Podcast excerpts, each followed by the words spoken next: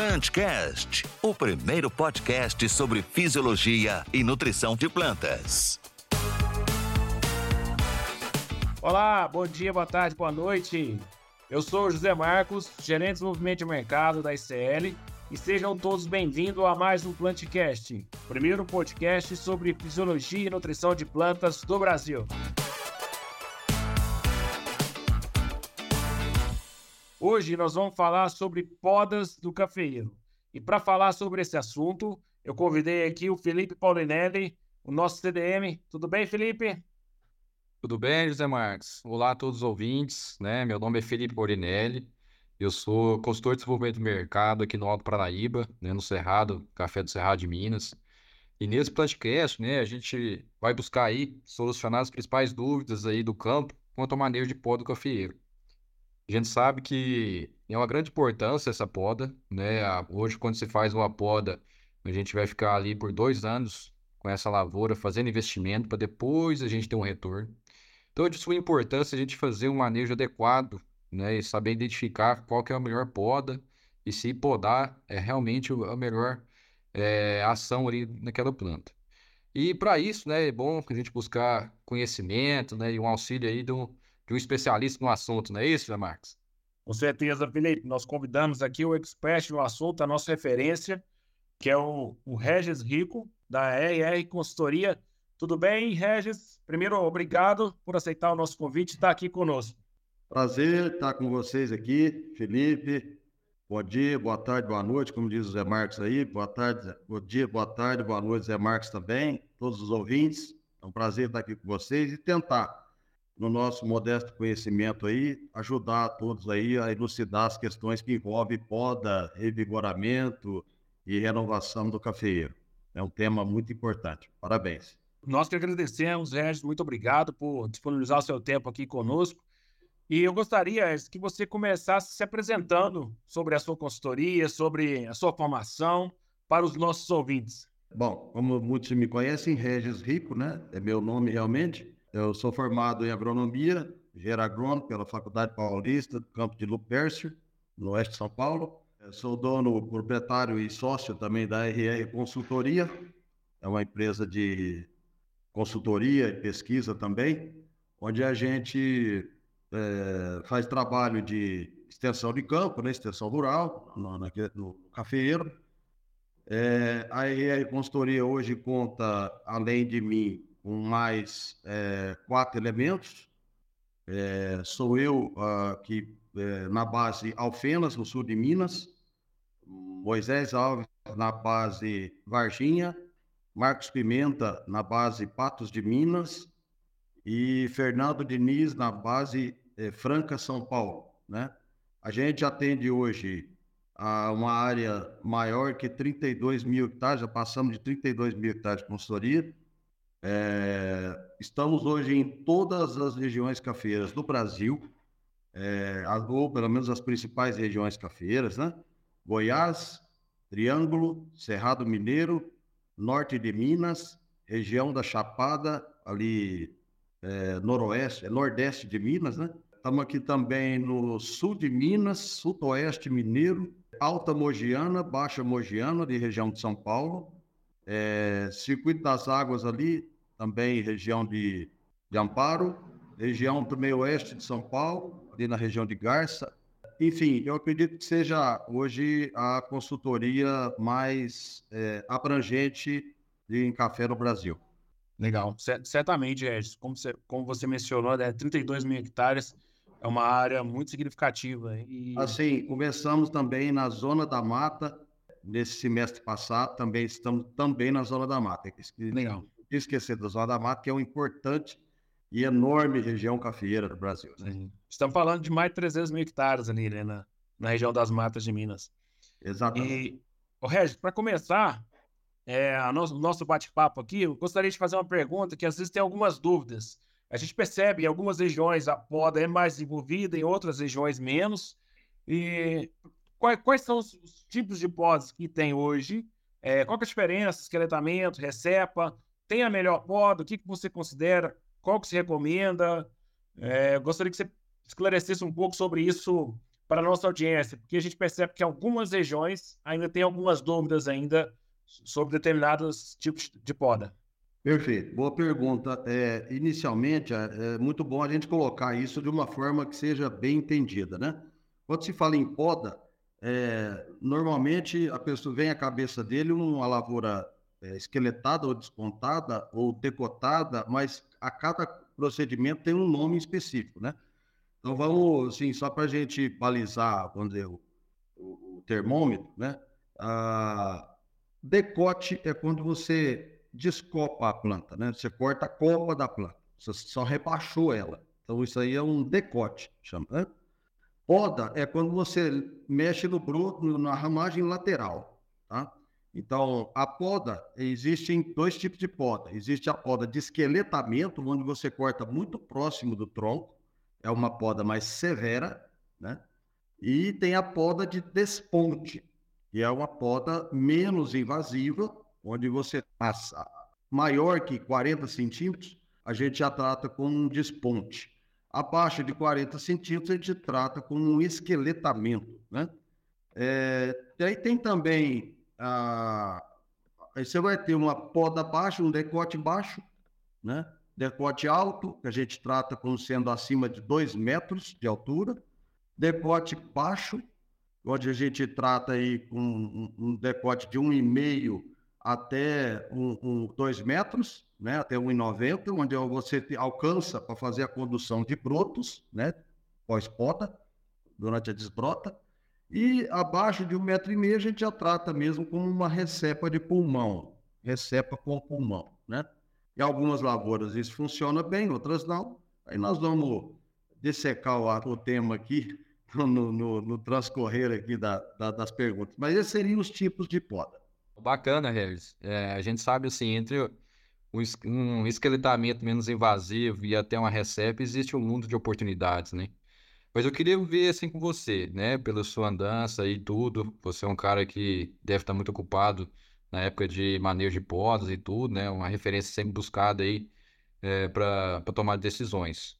Então eu queria entender assim, o que que você observa hoje numa lavoura, né?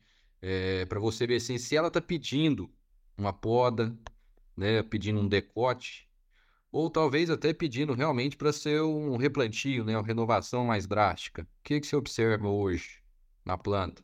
Perfeito, Felipe. É, o que a gente procura sempre entender quando a gente chega numa propriedade, principalmente aquela propriedade onde a gente não tem frequência, porque além do, dos 32 mil hectares de consultoria que nós temos hoje, a gente tem também a consultoria de especialidades, que a gente chama, né? Então, eu atendo muitos produtores do Brasil fora esses 32 mil hectares, onde eu atuo somente com relação à irrigação, consultoria de especialidade. Tem outros que eu atuo com é, poda, só poda. Nessa época mesmo, a gente roda o Brasil inteiro pontuando poda. Eu comecei lá em Goiás, terminei a semana passada aqui no sul de Minas. Então, assim, é, uma coisa que a gente toma cuidado quando entra é, na lavoura, na fazenda do, do, do cliente ou do produtor que nos requeriu, é, entender o, a necessidade dele de se colher café. É, como eu, eu, eu, uso muito essa frase nas minhas palestras, que é que não existe poda sem prejuízo. Tá? Toda poda vai gerar um prejuízo. Qualquer lavoura que você for colocar a faca nela, o bisturi, ela daria 5, 10, 15, 20, né? É, sacas por hectare. E você, em se perdendo 10, 20 sacas por hectare, vamos usar como exemplo 10 sacas, você perdeu 5 sacas de média. Né? Se você jogou 10 sacas fora, ela iria dar 10, vai dar zero, você perdeu já de cara 5 de média. Logicamente, você vai ter uma planta descansada, uma planta que não vai ser colhida nem varrida, o que vai levar ela a um potencial muito maior para o ano subsequente. Né? Então, assim, isso já está muito claro para muitos produtores que colher 20 sacas estraga a lavoura hum, da mesma forma que colher 50. Né? Eu falo do, da injúria mecânica. Né?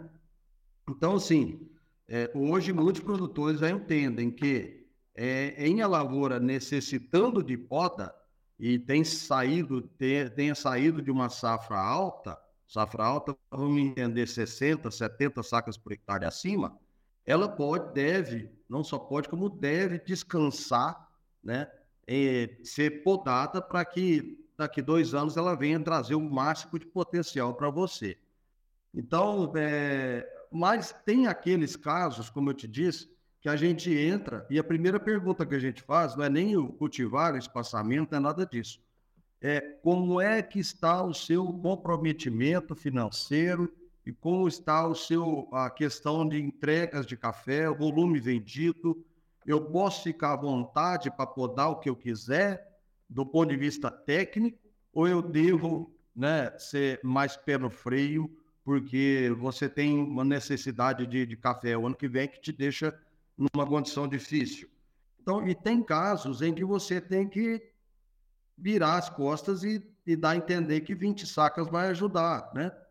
Uh, apesar do produtor, muitas vezes ele mesmo saber que se uma lavoura precisa de poda, ele vai colher 20, ela não vai voltar com 60 depois. Vamos imaginar aí uma média de 40 como sendo uma média ideal, né? Se você colheu 20, ela não vai dar 60 depois. Ela acaba vindo com 45, 40, 50, vai depender né, da situação, do quanto ele injuriou a lavoura colhendo esses 20.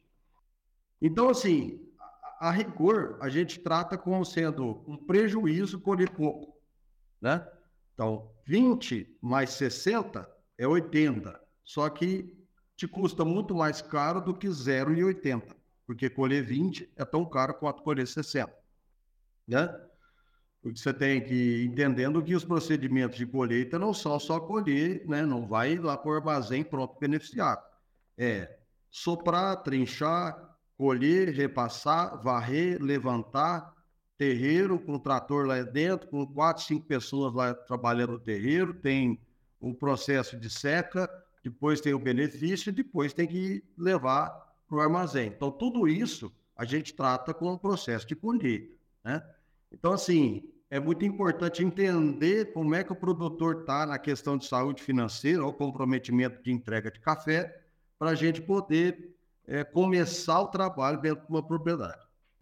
Não, bacana, Regis. É, a gente sabe que você anda bastante, pega diversas situações, né? Tanto de lavoura, como também de, de perfil de, de produtores aí, né? É, outra dúvida que eu vejo muitos produtores é, fazendo é que tem gente que quer colher rápido para já entrar com a poda, né, com a receba que seja, e tem produtores que fazem uma coisa mais calma, né?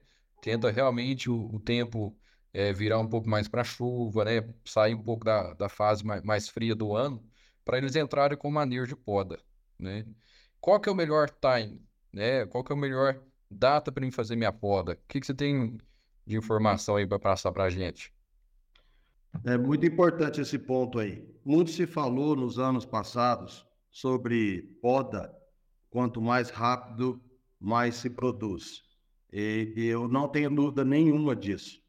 É, só que eu fui um, sou um dos, vamos dizer, do, do, dos consultores que trabalha muito com poda, que fala, talvez seja o único, que sempre falou que é o seguinte: a poda muito cedo, é, ela não, não é, a gente não recomenda para regiões onde há risco de geadas. Por quê? Porque nos históricos de anotação de geadas, é, nós datamos de maio e setembro, são os extremos.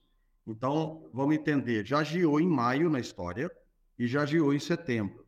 Sabendo disso, é, você recomenda uma poda em julho para uma região é, susceptível a geada ou que já geou várias vezes? Não, não recomendo. Vai produzir mais? Não tenho dúvida que vai produzir um pouco mais. Mas vale o risco? Essa é a pergunta que o produtor tem que fazer para si mesmo. Né? Que o, pior que pode acontecer de pior para uma lavoura podada é receber um frio muito impactante, veja bem, um frio severo. É, não precisa nem chiar. A lavoura trava de uma forma que ela demora um certo tempo para voltar a crescer novamente. Fora que você tem folhas muito novas ali, a chance de queimar até com sem geada, ela, ela existe, né? Uma friaca muito severa, que não se transformou em geada, ela pode queimar uma lavoura recém-podada ou podada há 30, 60 dias, né? Eu não tenho problema com podas feitas em agosto e setembro, nenhum. Já podou em outubro? Várias vezes, várias vezes. Eu tenho um caso, até em, aqui no sul de Minas, em, em Carmo da Cachoeira, onde o produtor me ligou, eu estava longe, eu acho que eu estava no oeste da Bahia, ele me ligou e disse o seguinte, oeste choveu granizo aqui. Isso era 29 de, de novembro. A lavoura estava naquela, Felipe, que assim, poda no poda, parece que ela vai dar uns 20 sacos, 30, se ela der 30, esse café ia uma boa hora para mim, então eu vou correr o risco, eu vou tentar colher os 30. Ela veio uma melhorada média, não é o que ele queria, mas ficou. De repente veio uma chuva final de novembro. O que, que aconteceu? Ele me liga e falou: ah, agora, se tinha 30, eu tenho 15. Agora eu animo botar. Mas é hora ainda de botar. Eu disse: olha, para você conviver dois anos, que aí você tem uma decisão para dois anos. Você não vai podar depois de 15, né? Na questão do fitossanitário, doença entra comendo na rosca grossa, né? Então, assim, a gente entende que é, mesmo que tarde, a poda é necessária. Nesse cliente em específico, eu falei, não, vamos cortar. E me mandou umas fotos e tal, eu estava longe, e fizemos um precote e fizemos uma poda mediana, nem severa, esqueletamento, e deu um desponte. E buscando retirar as lesões, pelo menos do lado mais afetado. Essa poda, o Felipe, ela entregou no produtor 72 sacas por hectare, lógico que é uma lavoura com potencial de 100, uma lavoura irrigada, né? Que tem irmãs dela, já deram 100 várias vezes, mas você vê, é uma poda que deu 72 sacas por hectare, feita. Ele terminou de fazer ela dia 2 de dezembro. Então, assim, fica a seguinte mensagem: pior que podar tarde é podar errado. Né? Então, assim, não adianta podar cedo, chegar a esqueletar a lavoura a 20 centímetros do caule, 30 centímetros fica só o esqueleto, né? E, e o outro poda 60 dias depois, faz um desponte leve. Ali você tem muito mais gemas para uma condição de espalmeamento e você vai produzir muito mais do que uma poda de julho. Então, assim, não adianta podar cedo e podar errado, né? Olha, é interessante esse ponto, porque sempre tem né, tem, tem até algumas consultorias que comentam, né? Nunca podar no mês de bro, evitar os meses de bro, é setembro, outubro, novembro, né, Felipe? Mas esse exemplo que você trouxe aí, acho que é bem válido, né? Pior do que uma poda tardia é não podar uma lavoura. Né? Então, é um ponto bem interessante. E, o, o Regis, é, é, a gente acompanhou alguns, alguns produtores que, por questão de custo ou falta de mão de obra, ah, e teve uma, época também que teve uma onda de não fazer desbrota. É, ou não trabalhar com desbrota na lavoura. E a gente sabe que isso daí pode interferir muito na produtividade. E, e imagina, você tem uma lavoura aí que, onde foi abandonada a desbrota, lavoura com multicaule. É, é, tem como fugir da reserva? Ou a reserva é a única opção para essa lavoura? É lógico que precisa variar cada caso, mas qual que é a sua recomendação? Boa pergunta, José Marcos. É, a gente encontra muito esse cenário em várias eh, regiões do Brasil. Lavouras que, num dado momento, foram conduzidas mal na questão da desbrota e oferecem hoje uma, uma situação de multicaule incômoda de multicaule, eu diria, uma situação incômoda. Olha, mais uma vez, você precisa entender qual a necessidade do produtor, tanto financeira quanto de entrega de café. Por quê? Imagina que no curto prazo esse produtor está com um aperto financeiro ou está com um aperto de entrega de café. Se eu fizer uma receita, vamos dizer, numa lavoura multicaule extremo, eu você tem dúvidas que para renovar ela, ela vai ter que ser replantada ou renovada? Não tem dúvida nenhuma. Mas entendendo o aperto do, do produtor, o que, que a gente passa? Olha, se eu recepar a sua lavoura, é, ela vai voltar daqui dois anos com o quê? Com 15 sacas por hectare, 2 litros por pé. Ah, mas eu tenho uma que produziu 20. Tem uma aqui, outra ali, 25 também, mas não é regra, né? Então, assim, para a pessoa que está ouvindo, pode até dizer, ah, eu já vi uma deu 25, 30. Tem, eu tenho também recepa com 30 sacos, mas tem um monte de recepa com 15, 12, né? Algumas até com 8 sacos. Por quê? Porque foi tarde, foi feito tarde, é, são questões que envolvem o planejamento da propriedade o operacional. Mas em, em, vamos entender que 15 sacas é uma média boa de se falar. Se eu fizer uma receita hoje e entregar 15 sacas daqui dois anos, é, eu vou estar onerando o produtor na questão financeira. Se eu fizer uma poda, por mais porca que ela seja, por pior que seja a lavoura, é muito difícil ela não dar 40. Estou falando uma lavoura ruim, multicaule, é, multi, é, broto saindo de broto, uma condição muito ruim de lavoura. Por pior que ela seja, a gente ainda consegue entregar aí 40, 50 sacos. Tá? E 40, 50, ô Zé Marcos, é muito mais do que 15. Sim. Aí você fala assim, mas então quando você vai recepar? Tem dois anos, véio. eu tiro 40, 50, capitalizo o meu cliente, eu não perdi o tronco, o que, que eu preciso para recepar? Só o tronco. Eu vou lá e corto quando eu quiser, né? Então, uhum. mais uma vez, a gente tem que ter o reto discernimento de entender a necessidade do, do, do produtor. Então não é, vamos podar aqui, vamos podar ali, vamos podar lá. Eu já fui assim, sabe? É, mas aí na hora de ir embora, o produtor chegava, ó, gostei demais de você, você tem uma didática muito boa, parabéns. Só que você só esqueceu que eu tenho que pagar a conta. Então, assim, essas coisas eu não esqueço, porque, né, trinta e tantos anos na estrada, a gente tem que aprender algumas coisas também apanhando. E eu acho que é importante você entender que recepa é a solução, mas no curto prazo, uma poda porca vai com certeza dar mais que uma recepa. Ah, mas daqui dois anos eu estaria com a lavoura renovada. Sim, mas ainda no prejuízo, ainda com o vermelho para cobrir. Né? E, em se tratando de recepa, também a gente costuma elucidar o seguinte: é, quando é que eu devo recepar e quando é que eu devo renovar essa lavoura? Bom, para definir sobre recepa, a gente pede que o produtor responda quatro perguntas que são muito importantes para essa decisão. Se uma dessas respostas for negativa, ele não deve recepar essa lavoura.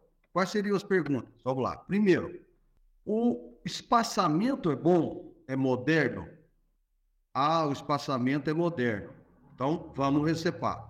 Agora, se o espaçamento é antigo, ah, eu tenho 3,80 por 1,20. Não esquece. O Acre não recebeu uma lavoura dessa em 2023, com cultivares maravilhosos, né? um potencial muito maior. Você pode triplicar o estande dessa lavoura. Aí não tem jeito, né? Tem de fazer as outras três perguntas. Mas vamos imaginar que o espaçamento é bom. Ponto. Vamos decepar. Segunda pergunta. O estande é bom? Por quê? O não é espaçamento? Não. Espaçamento é o que você plantou. Estande considera o volume de falhas, né? Porque tem lavoura que tem, foi plantada antigamente 3 mil pés, hoje tem 2,500. Então, ah, não, tem muita falha. Então, peraí, se tem falha demais, repovoar a lavoura recepada com mudão, já tentaram muito, mas não sobrevive muita muda. Porque tudo para o tronco que não é tóxico, é tóxico para muda. Então, acaba que esse repovoamento a partir de mudas ou mudões nunca funciona. Terceiro ponto, o histórico de produtividade é bom? Ah, não, ele nunca foi uma lavoura boa. Então, peraí, vamos erradicar essa lavoura e plantar outra, porque o fato de você estar recepando não faz você mudar de variedade. Você tem o mesmo cultivar com os mesmos problemas que ele tinha quando era jovem.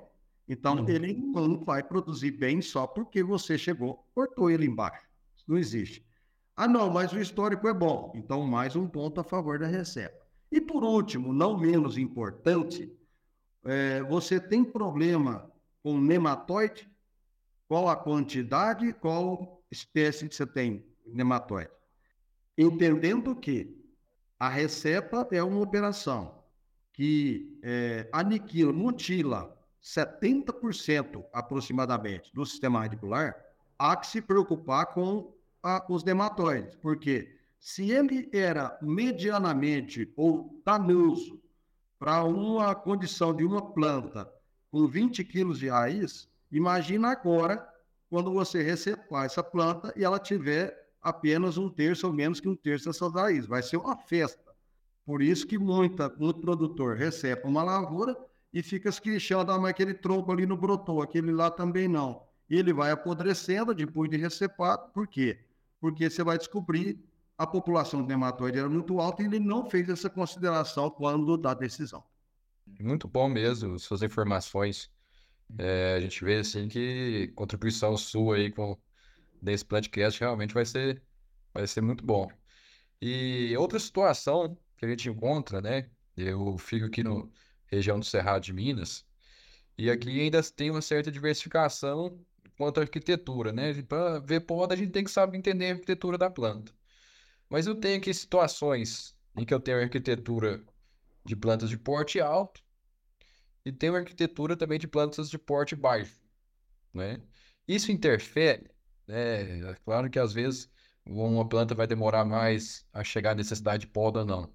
Mas com as duas, às vezes, na situação de podas ou, ou não, que que isso impacta na sua decisão hoje, no manejo de poda? Bom, é, é uma pergunta que é, é, muita gente faz para a gente. É, é, quando é que eu devo podar minha lavoura? Quando ela produzir demais? Uh, nem sempre. A gente depara com algumas situações dessa vivência de campo de muitos anos. Por exemplo, eu já peguei lavoura com. Ah, um ano ela dá 30, outro ano ela dá 50. Um ano ela dá 30, outro ano ela dá 50. E ela vai crescendo, vai crescendo, vai crescendo. Aí o que, que acontece? O produtor olha, ela já está meio alta mas eu não poder, porque eu não consigo jogar 30 sacos fora. Isso é muito para mim. Me ajuda aí. Bom, para essas questões, a gente tem uma intervenção que a gente faz, que a gente recomenda, quando da lavoura já jovem. Então, entenda o seguinte: quando é que a lavoura está pedindo poda? Primeiro quesito, avalie a taxa de sombreamento interno. Na sombra não há produção, não há vida. Então, café sombreado nunca deu produtividade, todo mundo sabe disso. Então, é, você entrou na lavoura, ela está muito alta, é, tá o eixo X da iluminação ali, que é o sol da manhã batendo de um lado da saia e o sol da tarde batendo do outro lado, depende do alinhamento, logicamente, não está acontecendo. O sol da tarde, duas horas, está batendo metade da planta de, de, do lado, então ela está muito sombreada. Um dos indicativos que a gente sugere é o seguinte: as colhedoras, já que colher é um grande custo para o produtor, é, há que se considerar que é, colher uma lavoura mais alta do que o teto da colhedora, né? o teto, fala o assoalho lá em cima da última vareta, é, você está deixando repasse no lugar mais complicado de repassar a colheita. Né?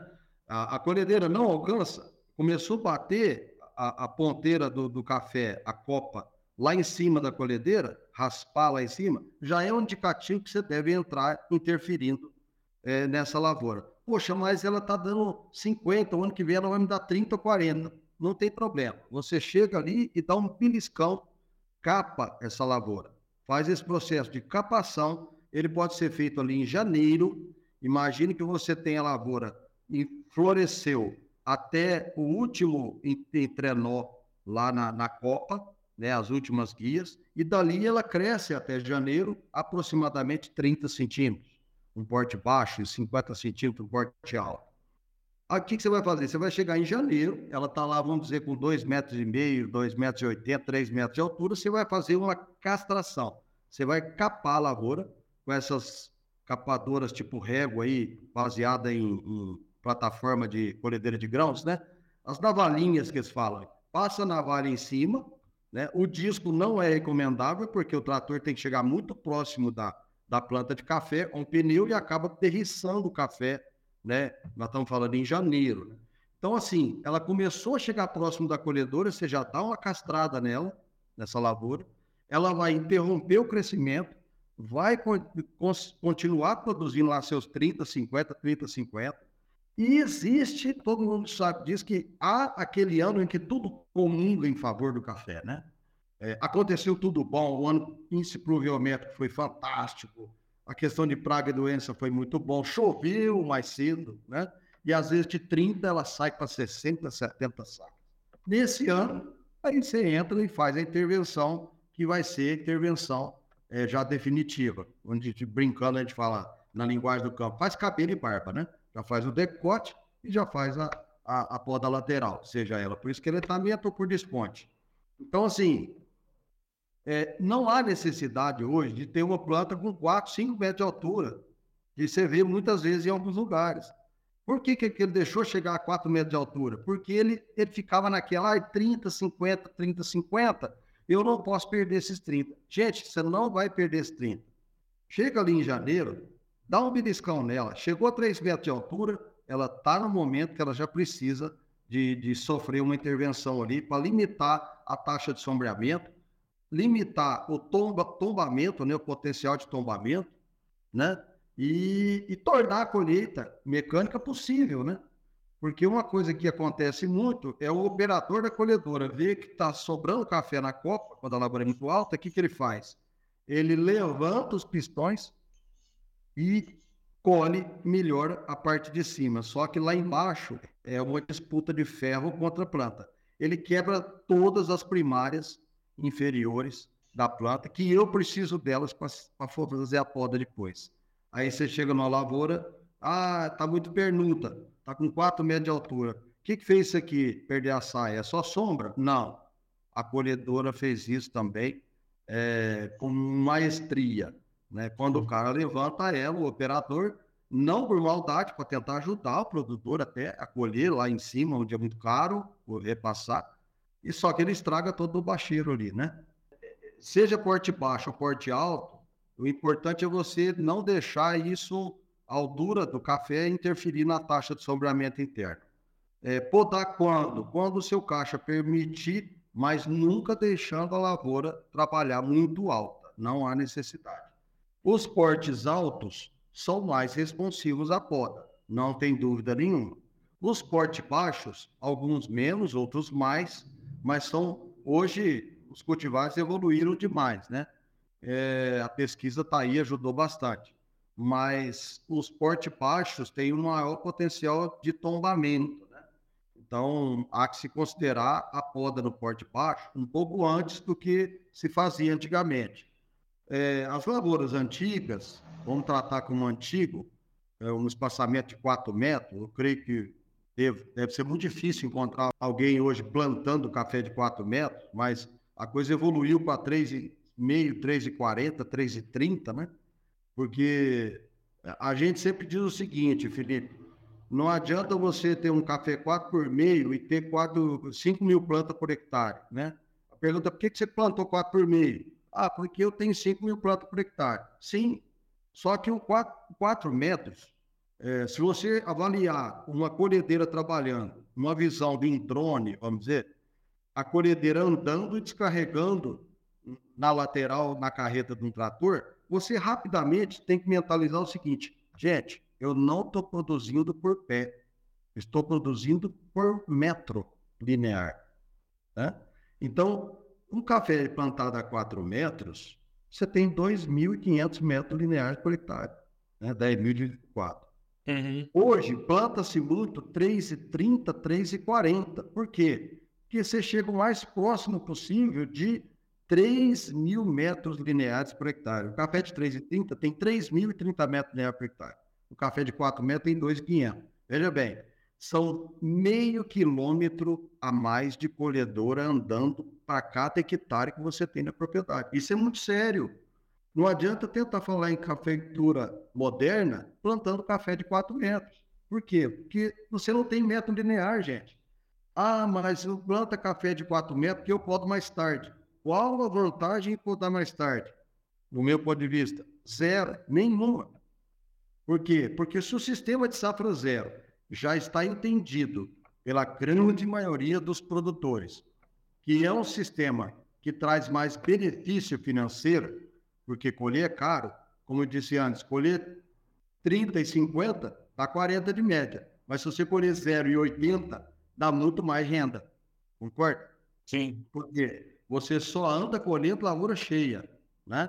Então, é, é, a, a, colheita, hoje, é o item mais caro do produtor, com essa baixa que teve no fertilizante, é o item mais caro do produtor.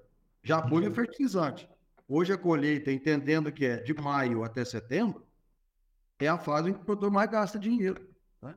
Então, é, há que se considerar que o espaçamento entre becas ou entre linhas, ele é tão importante quanto a escolha da cultivar. Ah, eu escolhi a cultivar maravilhosa, muito boa, histórico muito bom na região. Aí chega lá e planta quatro por meio. Não adiantou nada, né? Ele continua com 2.500 metros lineares por hectare. Então, olhe de cima. Avalie uma colhedeira como se estivesse vendo de um drone.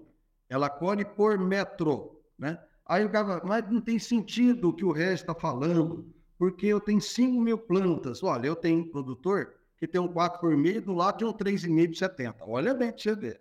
4 por meio, 5 mil plantas. 3,5 por 70, 4.081. Mil plantas a mais, vamos dizer, 4 por meio tem. Perde toda a vida o 3,5 por 70. Por que é? Porque o 3,5 tem 287 metros lineares a mais por hectare. Não tem jeito.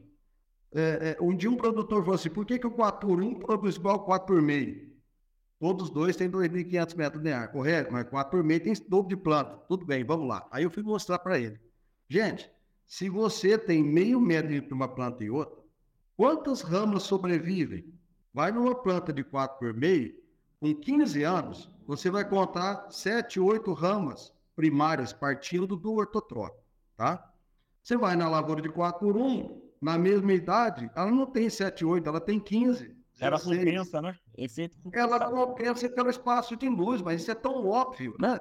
Então, assim, é, é importante falar isso aí, eu achei importante. Sim. A sua pergunta, se você puder repetir, que eu saí para contextualizar o final para o Felipe. Não, esse ponto é importante. É, eu não tinha parado para pensar assim, porque teve uma época que muitos cafeicultores reduziam o espaçamento entre linhas para ter mais método linear só que alguns passaram dificuldade por questão de pulverização, não trabalhar a poda, e quando ia pulverizar, o pulverizador passava muito próximo da rama ali, não ficava uma boa pulverização. Mas com a poda, a poda corrige isso, né? Não deixa o ramo crescer tanto. Exatamente. Já é isso aí. Se você entender que o sistema de safra zero, ele é mais rentável do que é. o safra frequente, né? Buscando a mesma média. O safra zero é mais rentável, poxa, Vamos olhar para o lado financeiro. Eu trabalho com grandes grupos de investimento, fundo de investimento. É, quanto mais cedo eu chegar no safra zero, mais aumenta a minha rentabilidade. Mais cedo aumenta a minha renda. Eu tenho duas perguntas já, aproveitando esse ponto. Mais cedo chegar, o que seria uma. Imagina uma lavoura conduzindo bem, qual que seria a idade para você começar a podar ela? Eu não acho que pode variar um pouco. Essa é a primeira pergunta. E, e, a outra pergunta é, é qual que é o custo médio aí de, de, de, uma, de uma poda mais comum? Eu sei que pode variar muito, mas eu queria que você passasse para nós uma idade para começar a podar a lavoura e, e, e, qual que é o custo, custo médio de uma poda mecanizada? Olha, a, a idade para podar a lavoura vai ter uma variação muito grande, como você bem diz aí. Se você pegar o sul de Minas, você tem uma taxa de crescimento apical bem menor do que uma região do Cerrado e infinitamente melhor do que um, menor do que o oeste da Bahia. A uhum. gente fala que um porte baixo no oeste da Bahia cresce tanto quanto um porte alto aqui no sul de Minas. Então, assim, sem ser porte alto. Né? Uhum. Então, é, a poda, é, aí você vai ter outra variação, Zé Marcos, que é a questão de estar tá irrigado ou não porque você compra irrigação para diminuir o tamanho da seca. Então, uhum. ela teve mais água no período em que a outra não teve. Então, uma lavoura irrigada também vai dar uma diferença de uma lavoura de sequeira. Mas vamos falar em Cerrado, né? Uhum. É, que é uma região aí, vamos dizer, meio termo, ou até Mogiana Paulista, região de Franca, que é uma região meio termo muito inteligente para que serviria para as duas bases, né? Um, um café porte baixo na Alta Mogiana, a gente tem podado ele com sete safras. Né? É, um porte alto com quatro safras. Se uhum. for um acaiá, até na terceira já, já dá aquela interferência de capação para limitar a altura e buscar a poda quando ele quiser. Mas, enfim, é, tem a diferença. Isso aí seria um irrigado. Um sequeiro, você vai no porte alto, chegar numa poda com oito a nove safras. Tem uns dois anos aí de diferença para mais com relação ao irrigado. Um porte alto sequeiro, na mesma alta mogiana, você podaria na quarta safra, ele vai dar poda na sexta safra, talvez, quinta ou uhum. sexta safra. Uh, com relação a custo de poda, é, é uma operação relativamente barata, uh, mas há que se considerar o material que você vai podar, né? Então, eu vou fazer uma poda numa lavoura que eu trabalhei ela desbrotada, está totalmente ereta, uma, uma lavoura que, que não tem tombamento, a máquina vai deslizar a máquina de poda tranquilamente, sem problema. Você vai fazer uma poda aí, num, num valor aproximado aí de. É, porque material, não tem material lenhoso, né, o, o Zé Marcos, né, Felipe? Você vai cortar material verde. Então você não tem necessidade de triton, tritucap, aquelas máquinas enormes para triturar é, é, a copa de 3 metros de altura, 2 metros de altura que você jogou no chão. Então, esse custo também tem uma variação muito grande. Eu, às vezes, chego em lavouras 15 anos que nunca foram podadas. Imagina o tamanho do problema. Porque você joga de um lado já tem que vir uma trincha atrás, porque não cabe o retorno da máquina, né? Ela não consegue voltar do outro lado. Se não tiver uma trincha trabalhando do lado. Então você vê, são operações caras. Ao passo que, se você podar uma lavoura bem direcionada, bem arrumada, bem alinhada, mais cedo você está falando em material pouco lenhoso, material é, de ciclagem rápida, o material verde, que a própria roçadeira mesmo, depois que nasceu o mato, ela mesma pica aquilo ali.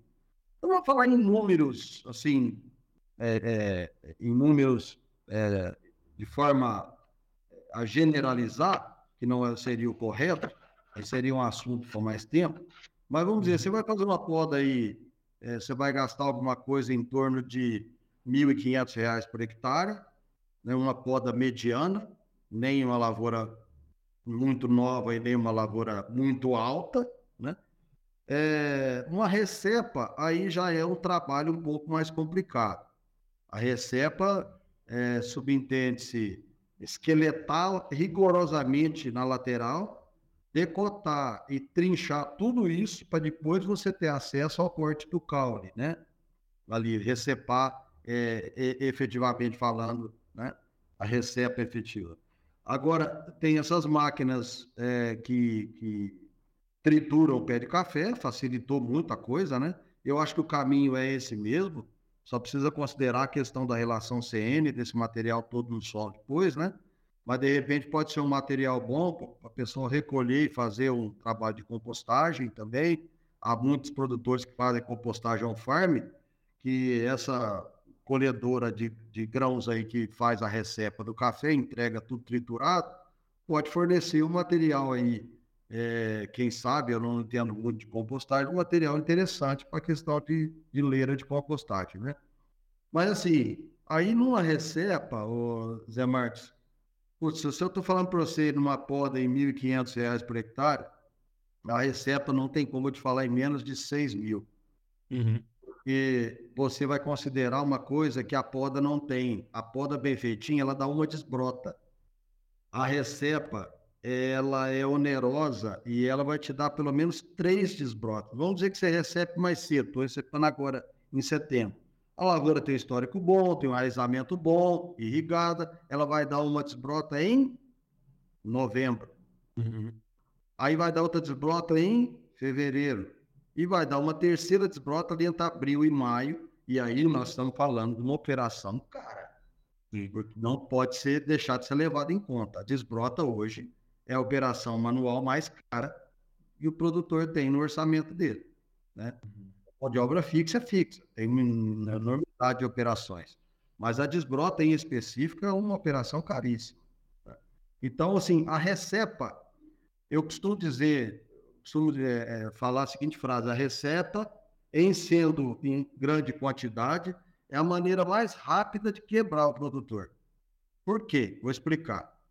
A receita subentende escolher zero no ano subsequente. Tudo bem, mas a poda também colhe zero. Tudo bem, mas a poda, como eu te disse, ela pode vir uma poda porca com 40, 50 sacos, uma lavoura inviável, e pode vir numa lavoura moderna, boa, de 100 sacos. Eu já colhi até 130 sacos por hectare numa poda. Mas vamos imaginar é, uma recepa. Olha como ela quebra o produtor. É facinho, se for quantidade grande, percentual grande da lavoura. Zero. No outro ano vem 15. Ah, mas no outro ano vem 50. Tudo bem. 50 com 15, 65. Dividido por 3, é. zero. Dá 20. Aí você está com 22 sacas, 21,7, hum. sei lá. Aí 21 sacas é custo hoje. É custo. E olha lá, hein? Pode ser hum. mais que isso o custo. Aí na terceira safra, de 50, ela vem com mais? Não, ela é a safra menor. Olha o problema. E se depois desses 50 vier 20? Continua com custo com quatro anos em sequência. Não tirei um real dessa lavoura. Então, a desbrota torna-se um problema grave para a lavoura e para o bolso quando ela é abandonada em anos em sequência. Não, é, a gente observa aí, Regis, que realmente você tem muito conhecimento para passar, né? A sua vivência aí, sua experiência, seu dia a dia aí dentro da, da cafeicultura, né? E a gente tem, podia aqui ficar um bom tempo aqui, né, discutindo sobre o assunto. Mas infelizmente a gente tem que partir agora para o final, né? E eu gostaria muito que você deixasse a mensagem final para todos os nossos ouvintes, né? Lembrando que nossos ouvintes são estudantes, né? São cafeicultores, são consultores que às vezes ficam um bom tempo aí da, do dia na estrada, né? E é sempre bom ouvir um bom podcast e o podcast tem sido uma opção muito boa, assim, para a gente obter mais conhecimento, né? Então, que mensagem que você deixa aí para a gente finalizar o nosso podcast? Ô, Felipe, Zé Marcos, primeiro um prazer estar aqui com vocês, poder colaborar com, volto a dizer, o nosso modesto conhecimento. A gente está sempre aprendendo. Eu falo que no campo nós somos sempre alunos, né? E a cada ano a gente aprende um pouco mais. A mensagem que eu queria deixar é o seguinte: assim como na medicina, na agronomia também há especialidades. Né? O consultor de cana não entende nada de café, o consultor de café não entende nada de laranja, o consultor de laranja não entende nada de pastagem, e assim por diante. Né? E depois, dentro da especialidade de café, existem as especialidades maiores ainda, né? Assim como na ortopedia tem o ortopedista que só trabalha com coluna, tem aquele que só trabalha com joelho, né? Então, aqui, na, no café também, a gente trabalha, na, na minha área é poda irrigação, eu domino poda irrigação, e a gente tenta ajudar o consultor que está naquela propriedade. Eu trabalho hoje em muitas propriedades onde já existe a figura do consultor, tá? e sem é, interferir em nada o tratamento dele, o, operacional da fazenda, sem interferir em nada, em praga e doença, nada a ver. Então, assim, buscar um especialista, mesmo que não seja a mim, né? Tem outros também, é, com relação à poda, que é o tema do podcast aqui hoje, buscar um especialista é um muito barato, haja vista que a gente não sabe qual o impacto de uma poda errada. Nós não sabemos se, em retirando 20 centímetros menos na altura, se nós perdemos 10, 15 sacas por hectare. E nós não sabemos se, se em retirando 10 centímetros a mais do que deveria na lateral, na poda, no desponte, errar por 10 centímetros, nós não sabemos se nós estamos perdendo mais 10. Então, meu amigo, é especialidade. Né? Eu, eu, eu aprendo com os outros o ano inteiro. Né? E às vezes o produtor também se atentar para o seguinte: chegou na poda, eu tenho um bisturi na minha mão. Se eu fizer errado, eu vou perder 5, 10, 15, 20 sacas. Né? Então, não pode o produtor que regula a adubadeira, regula o pulverizador, busca tecnologia de aplicação de pulverização, usa drone, usa é, é, GPS para plantar o café. No dia da poda, chega para o tratorista e fala, olha, você vai podar a lavoura da figueira, da porteira e da entrada, tá? Tô indo pescar. Tchau. Não pode. Isso não pode acontecer, né? A gente precisa acompanhar, precisa auxiliar o pessoal do, do maquinário, porque é uma operação que pode te custar alguns milhões, em se, de, depender do tamanho da fazenda. Então, essa é, é a mensagem. A RR Consultoria tem quase 30 anos de, de campo, 28 anos de irrigação, né? mais de 20 anos de poda. Já fiz palestra em todas as regiões cafeiras do Brasil, fiz palestra de poda em congresso na Colômbia, em fórum na Costa Rica. E eu acho que não tem mentira que dura muito tempo, né, Felipe Zé Marcos? Obrigado a você. Com, com certeza, Regis. Obrigado, Regis. Nós que agradecemos, Regis, Felipe. É, muito obrigado, Regis, por, por, compartilhar seu conhecimento. E certamente é o, é o que você falou, né? Se você está com problema no joelho, você vai buscar um especialista. E se você precisa tomar uma decisão aí que envolve milhões, pensando no caficultor, e se é o caso recepa, nós estamos falando de no mínimo quatro anos, como você mencionou, que vai afetar o bolso do produtor ali três, quatro anos. Então, que essa decisão seja tomada aí junto é, com um especialista. É, é, gostei de vários pontos, tá, Harris, que você comentou, é, além do custo, é, a tomada de decisão, quanto que recepa, quanto que é esqueletamento. Um ponto bacana que eu anotei aqui até, é, das quatro perguntas né, para tomar a decisão da recepa, ah, o espaçamento é bom, o stand é bom, tem falhas, o histórico, é, tem praga de solo, nematóide, então são informações aí valiosíssimas que com certeza vão ajudar o cafeicultor no dia a dia a tomar a decisão. E lembre-se, é, se você precisa tomar uma decisão, está em dúvida, contrate um especialista. Com certeza ele vai te auxiliar ali a tomar a melhor decisão. E nós temos aqui a RR Consultoria para te ajudar na tomada de decisão aí. Você Exatamente. A, a, gente pode ser seguido aí pelo YouTube, WhatsApp. Nós não somos muito de mídia, assim, muito de postar muita coisa tal, muito midiático, né? Uhum. E, mas, na medida do possível, a gente posta algumas coisas lá, porque é muito complicado você criar regra para tudo, né? Depois você vai no campo, ah, para mim não deu certo o que ele falou. Porque a gente de longe também tem de fazer muita coisa, né? Mas eu agradeço a todos os ouvintes aí, parabéns à ICL pela iniciativa, grandiosa iniciativa, que com certeza auxilia muita gente aí, e eu fico lisonjeado em poder uh, ter agregado alguma coisa. Nós agradecemos, Regis. É esse o nosso objetivo: compartilhar o conhecimento aos quatro cantos do Brasil e contribuir para a produtividade e qualidade aí do café no Brasil. É, muito obrigado a todos os ouvintes e até a próxima. O Plantcast, o primeiro podcast sobre fisiologia e nutrição de plantas do Brasil. O Plantcast é uma produção da ICL Impacto para um futuro sustentável.